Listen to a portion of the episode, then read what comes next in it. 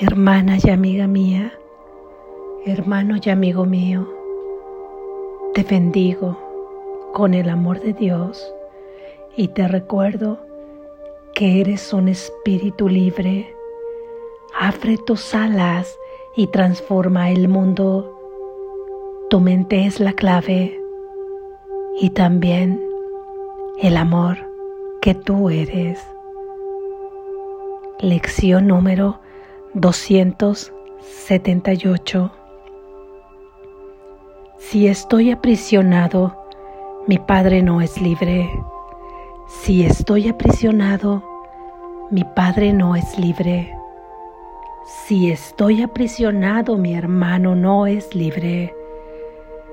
Si acepto que estoy aprisionado dentro de un cuerpo, en un mundo en el que todo lo que aparentemente vive parece morir, entonces mi Padre está aprisionado al igual que yo, y esto es lo que creo cuando afirmo que tengo que obedecer las leyes que el mundo obedece y que las flaquezas y los pecados que percibo son reales e ineludibles.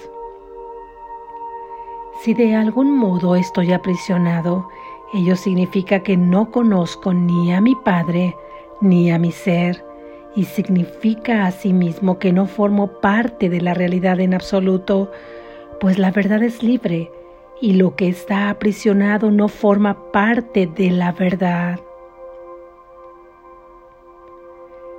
Padre, lo único que pido es la verdad. He tenido muchos pensamientos descabellados acerca de mí mismo y de mi creación y he introducido en mi mente un sueño de miedo. Hoy no quiero soñar. Elijo el camino que conduce a ti en lugar de la locura y el miedo, pues la verdad está a salvo y solo el amor es seguro. Amén. Gracias Jesús.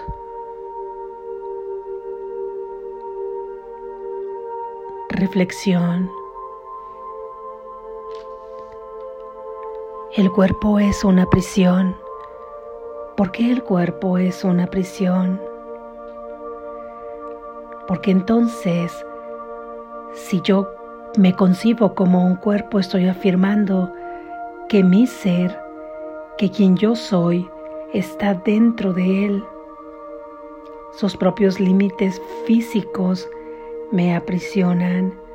Mi propósito está a lo que dispone su mente dual que le gobierna, que le guía, y entonces comparto su destino, que es sucumbir, que es morir. Sin embargo, si yo estoy hecho o hecha a imagen y semejanza de mi Padre que es Dios, de mi fuente, Él me ha creado exactamente igual, con sus mismas virtudes que Él, con sus mismos dones de su misma esencia. ¿Acaso Él puede morir? ¿O es que también está aprisionado en un cuerpo siendo vulnerable, siendo mutable? Así es como le concebimos, atribuyéndole conceptos que no tiene, porque así es como me he concebido yo dentro de un cuerpo separado de él, de la fuente vulnerable, mutable, mortal, porque esas son más bien las características del cuerpo con las que las les hemos dotado a los cuerpos en nuestra conciencia colectiva, en nuestro poder creativo, es que lo hemos llenado con estos atributos, que sea mortal, que sea mutable, que pueda ser corruptible, que pueda reaccionar, actuar diferente al amor, que la mente que le gobierna puede tener pensamientos distintos al amor Y el amor de Dios es perfecto. Si acepto que soy tal como Dios me creó, acepto que soy una creación de su mente, entonces necesariamente tengo que ser perfecto en mi ser verdadero, perfecto, perfecta en mi esencia, inmutable, invulnerable, con poder creativo. Y solo se crea en el amor y solo se puede crear en la verdad y solo en el amor, por lo que el amor al estar creando que podría crear solo bendición y solo cosas buenas por calificarlas aquí en este mundo donde Él habita no tienen que ser calificadas porque amor es amor y solo es. Pero digamos que aquí el amor que yo soy, la creación derivaría en crear puras cosas de amor que sean incluyentes, que sean sanas, que sean libres, que expandan, que extiendan el amor de Dios. Así es que soy su esencia, soy libre, invulnerable, perfecto, con el inmenso poder creativo que Él tiene y solo creo en la verdad.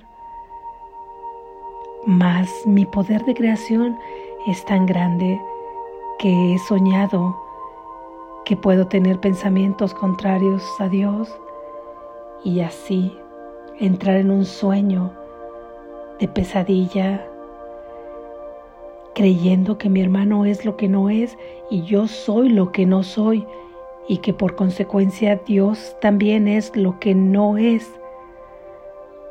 Y es así lo que a mi mente se le ha ocurrido que es Dios, lo que sea que yo imagine que es Dios, poniéndole atributos semejantes a los que me he puesto a mí. Y de esta forma lo aprisiono a Él, al igual que a mí misma que a mí mismo y así estamos juntos compartiendo la prisión. ¿Cuál será entonces la esperanza de liberación si quien iba a liberarme ahora está aprisionado también? Yo lo he aprisionado ahí en mi mente. Si me sujeto y creo indefectiblemente en las leyes del mundo, que las debo obedecer porque el mundo las obedece, porque el mundo las ha promulgado, las ha dictado y porque éstas tienen que obedecerse.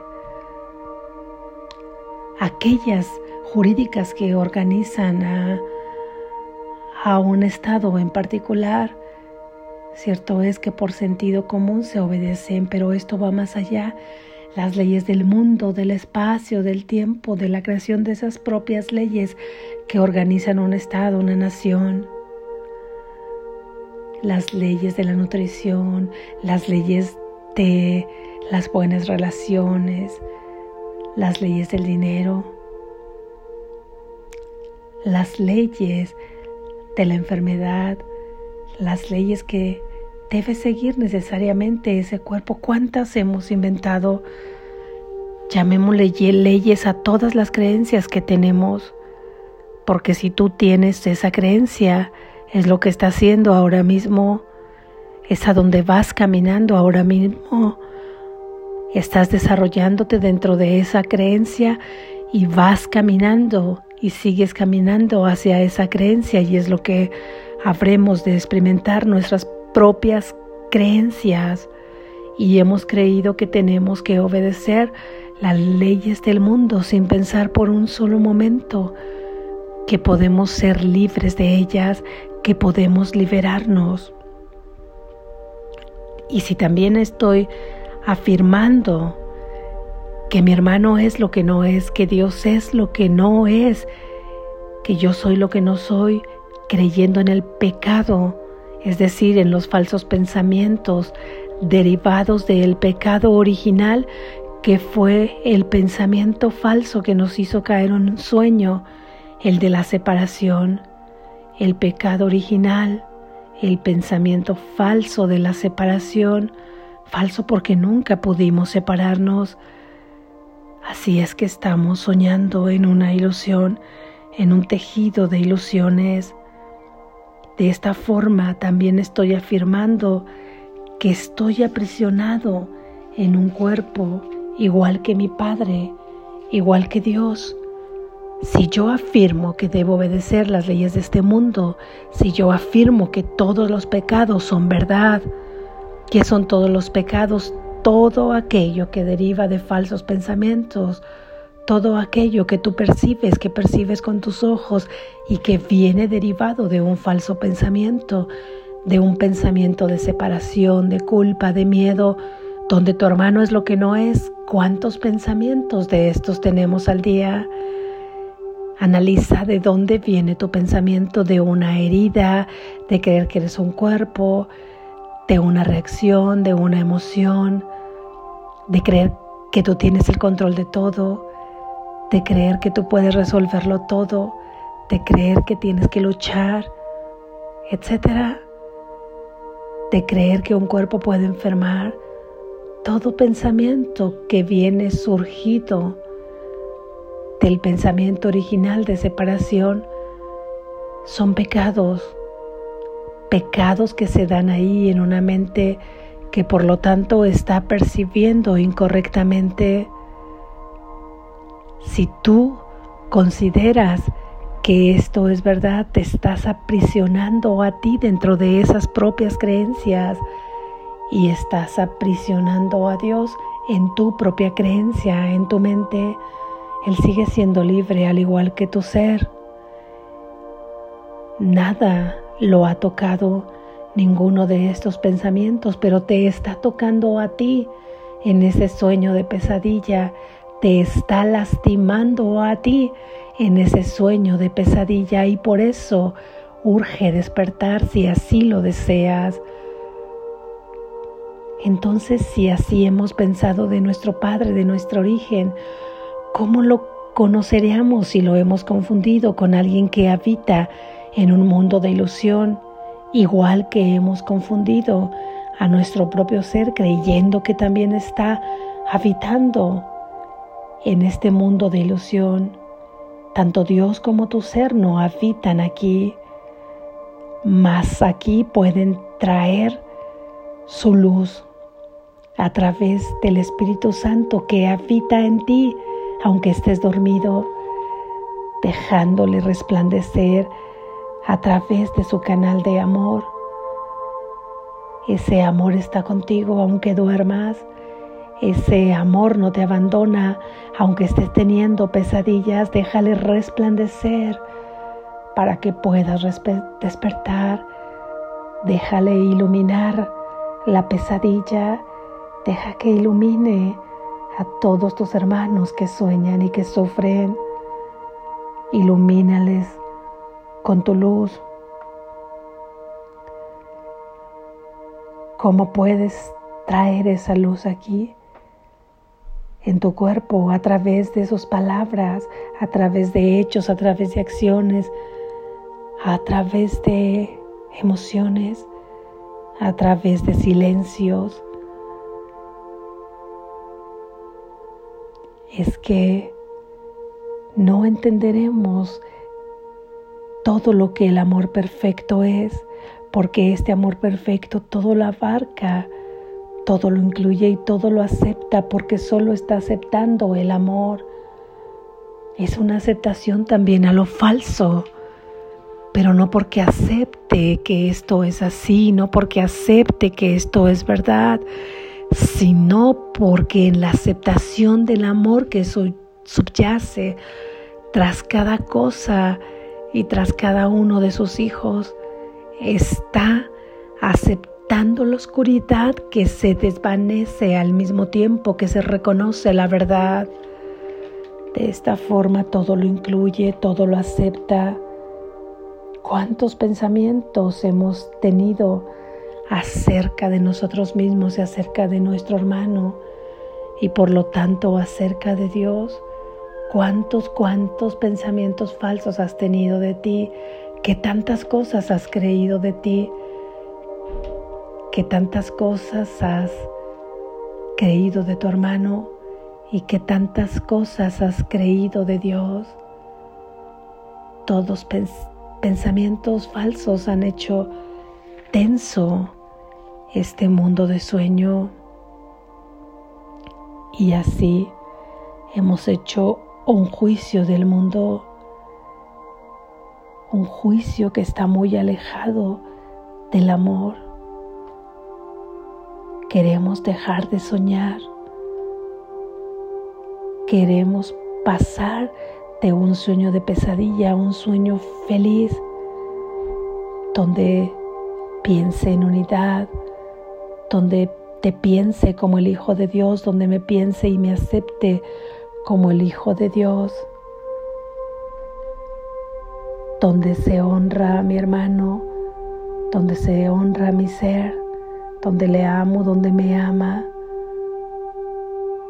Todo esto es lo que ahora quiero soñar antes de pasar al cielo todos juntos en el último milagro de amor. Por fortuna o porque así es, la verdad está a salvo y el amor, solo el amor es seguro y esa seguridad siempre va conmigo y siempre me acompaña. Entonces hoy practicaremos esta idea.